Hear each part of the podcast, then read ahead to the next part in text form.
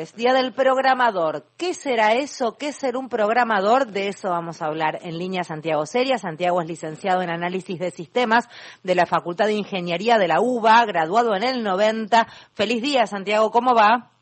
Hola, ¿cómo están? Buenas tardes. Muchas gracias por llamarme. Todo muy bien. ¿Qué es ser un programador? Bueno, ser un programador es eh, saber darle a una computadora instrucciones para que haga lo que uno quiere, básicamente.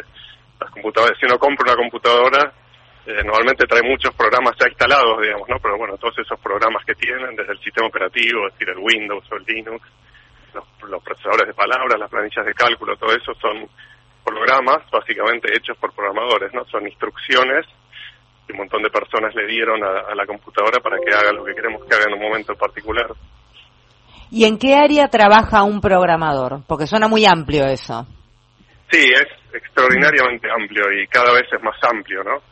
Por ejemplo, eh, hay muchos programadores que trabajan haciendo videojuegos, ¿no? Los videojuegos corren sobre computadoras y esas computadoras tienen programas que son los que, bueno, terminan siendo el videojuego. Obviamente hay mucho software que es lo que se llama el software empresarial, es decir, el software que funciona dentro de las empresas para temas administrativos, contables, de manejo de personal, etcétera, etcétera. Eh, hay software también que se usa en medicina, software que se usa en seguridad, software que se usa para temas de defensa, software que controla eh, distintos dispositivos, como puede ser un auto eléctrico.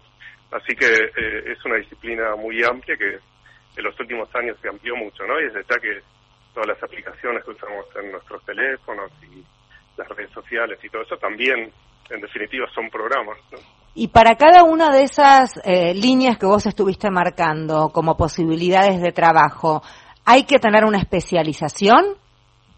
No necesariamente. Algunas son muy específicas y es conveniente. Decir, hay, gente que se especializa en esos temas simplemente porque fue trabajando y fue aprendiendo. Pero bueno, algunas bastante específicas como eh, el, software para videojuegos que mencionaba recién, lo que se llama software embebido, que es el software que controla dispositivos, por ejemplo un robot. Eh, muchas de eso sí hay algunas especializaciones para porque utilizan lenguajes de programación que son un poco diferentes. O sea, uno estudiaría una carrera y después uno empezaría como si fuera nada, te hago la analogía con medicina, uno estudia medicina y después deriva, no sé, eh, cardiología, pediatría, ¿sería algo así? O sea, uno estudia la carrera madre y después empieza a derivar de acuerdo al interés.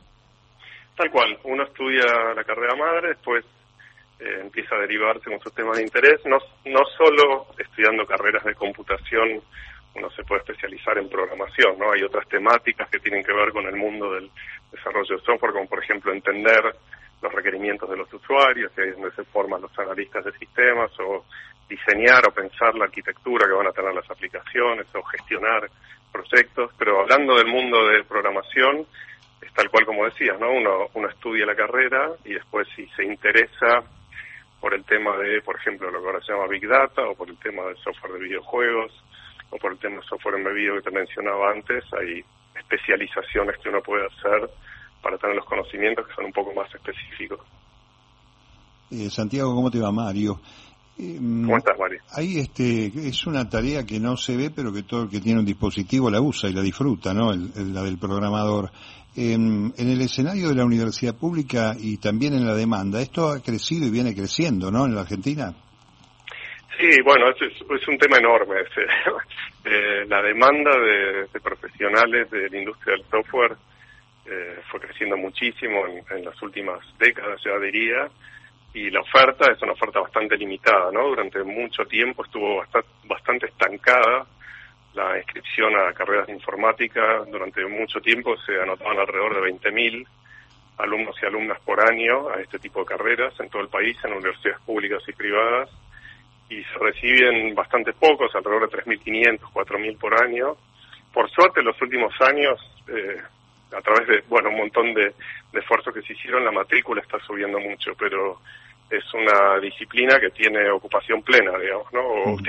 algunos dicen que tiene desocupación negativa, ¿no? Como que tenemos un montón de puestos de trabajo en la industria del software que no se pueden completar porque simplemente no hay personas que las que las puedan llenar, ¿no? Además la demanda está muy globalizada, hay muchos eh, muchas personas que trabajan desde Argentina para empresas del exterior, así que uno no solo tiene la demanda de las empresas locales, sino que tenemos la demanda de, empresas de todo el mundo, organizaciones de todo el mundo. A ver, en, el caso de microemprendimiento, la industria pyme, estamos hablando de algo más que la del diseño de una página web de acceso a la información, ¿no? Estamos hablando de otro tipo de producción. Sí, sí, cuando uno trabaja en el mundo del desarrollo de software, se puede dedicar a, a una diversidad enorme de temas, ¿no? Es decir, empresas en Argentina que hacen software para este, temas espaciales, por ejemplo. Entonces, eh, obviamente esa, la, demanda de ese tipo de servicios es bastante más acotada, eh, pero, pero bueno, obviamente eh, es muy, muy, muy amplio el, tema, digamos, la, la, variedad de temas a los que las empresas locales de software se, se pueden dedicar. Hay empresas que son puramente de servicios, digamos, ¿no? Uno dice, bueno, tengo eh, un equipo de programadores y programadoras que pueden trabajar en distintos dominios, ¿no? Una vez eh, te puede contratar un banco, otra vez te puede contratar una empresa petrolera, otra vez te puede contratar este, una empresa de videojuegos y vas haciendo distintos sistemas de software según quién sea el cliente. Pero pero es muy muy diverso, digamos, ¿no? En general está vinculado con, con, la temática local, pero, pero está, como, como les decía, bastante globalizado. Santiago, ¿cómo estás? Acá en Magno te saluda. Me quedo, me quedo pensando en la economía de los programadores, ¿no? Porque si bien la, la idea es eh, fortalecer los servicios al exterior, poder exportar a partir de este rubro y demás, se complica a la hora de decir, bueno, tengo que traer los dólares al dólar oficial cuando hay, hay una brecha enorme y por ahí no puedo sacar todos los dólares que traigo, digamos, hay como ciertas complicaciones que de repente ves que desincentivan el laburo del programador para afuera. Eh, no, no necesariamente es que lo desincentivan, eh, digamos, casi te diría que al contrario, digamos, ¿no? Porque lo, que termina pasando es que se producen algunas distorsiones, ese es, ese es el problema, ¿no? De, estas medidas restrictivas por ahí al, al tipo de cambio que se, bueno, se producen por la, por la situación macroeconómica y terminan impactando en este tipo de cosas, ¿no? Entonces, la empresa que exporta servicios de desarrollo de software y recibe sus dólares eh, al valor oficial, de alguna manera tiene que competir por ahí con alguien que trabaja desde la casa y le pagan, digamos, directamente desde afuera, de alguna manera, este, no, no del todo clara, digamos, pero por lo cual se puede hacer de, de pesos a, otro tipo de... La, conozco, la, gente que yo conozco con ese tipo de situación están contentos digámoslo elegantemente, Santiago. Vamos a decirlo elegantemente sin sugerir ningún tipo de cuestión. Claro, por eso decía que no es que, no es que desincentivan, al revés. incentivan, pero lo que incentivan porque obviamente, aparte, los sueldos ya de por sí son altos en estos valores, ¿no? Porque una empresa del extranjero te paga cinco mil dólares, no sé, seis mil dólares por mes, y bueno, eso multiplicado por los cambios paralelos, eh, la cuenta es es bastante contundente lo que da, digamos, ¿no? Obviamente el valor oficial sigue siendo valores muy altos comparado con Sí, porque además para, para las empresas que de afuera contratan, contratan gente muy piola, muy bien preparada y para ellos a lo mejor baratísima. Pasa eso. Eh, Santiago, ¿dónde se estudia esto? Acá tengo Facultad de Ingeniería. Vos sabés que la Facultad de Ingeniería tiene fama de que es dificilísima y la gente se aterra solo de, pronunciarla. Contanos un poco. Bueno, hay, hay, muchas universidades públicas y privadas para cursar eso, hablando de la ciudad de Buenos Aires y de la oferta pública. Eh, la Universidad de Buenos Aires tiene cuatro carreras de informática, bueno, ahora diría cinco. Hay dos acá en la Facultad de Ciencias Exactas y Naturales de la UBA. ¿Y de qué, por, dónde van? Para entender un poco, porque hay cinco. ¿Qué, qué, se estudia en cada una?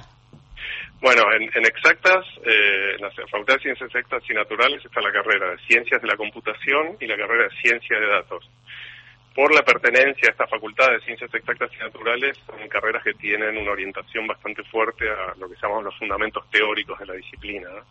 Eh, pero, pero bueno, son, son carreras aplicadas también. En la facultad de ingeniería hay otras dos carreras, una se llama Ingeniería Informática y otra es la licenciatura en Análisis de Sistemas, que es la que cursé yo hace mucho tiempo, y en la Facultad de Ciencias Económicas hay una carrera que se llama Licenciatura en Sistemas de Información de las Organizaciones, eh, tienen distintas sutilezas, digamos, en cuanto a la especialización de cada uno, ¿no? Las de exactas, por ahí, como decía, son un poco más orientadas a los fundamentos teóricos de la disciplina. Las de ingeniería tienen que ver un poco más con los temas de gestión y el desarrollo de grandes proyectos de desarrollo de software.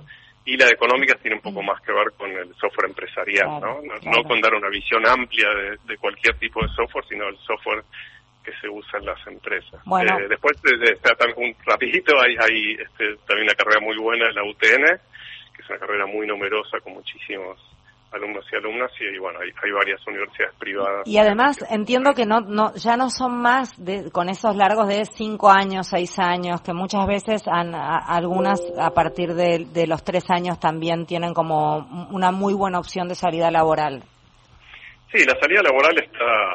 Algunos contratan ya, como si fuera un colegio técnico desde el colegio. impresionante. Sí. De hecho, uno de los problemas que tienen es que a veces discontinúan, no hay egresados porque terminan laburando tan bien que terminan no culminando la carrera. Sí, sí. Exacto, es así como, eh, como decís. es muy tentadora, digamos, una vez que uno entra en el mercado laboral y le va muy bien, empieza a cuestionar, bueno, ¿para qué voy a seguir en la facultad si me está yendo bien? y pasa eso. Pero sí, hay títulos intermedios y hay carreras más cortas y obviamente pasar por la facultad un par de años ya te da una base que te permite insertarte en el mercado laboral. Eh, Santiago, beso enorme, felicitaciones. Ojalá sirva esto para todos los oyentes, un panorama de esta carrera de la que se habla tanto, pero a veces no se entiende bien de qué estamos hablando cuando hablamos de programadores. Así que muchísimas gracias. Muchas gracias a ustedes y gracias por la ayuda de la difusión. Santiago Serias, quien hablaba, licenciado en análisis de sistemas de la Facultad de Ingeniería de la UBA. Ya sabes, si conoces algún programador, programadora, hoy es su día.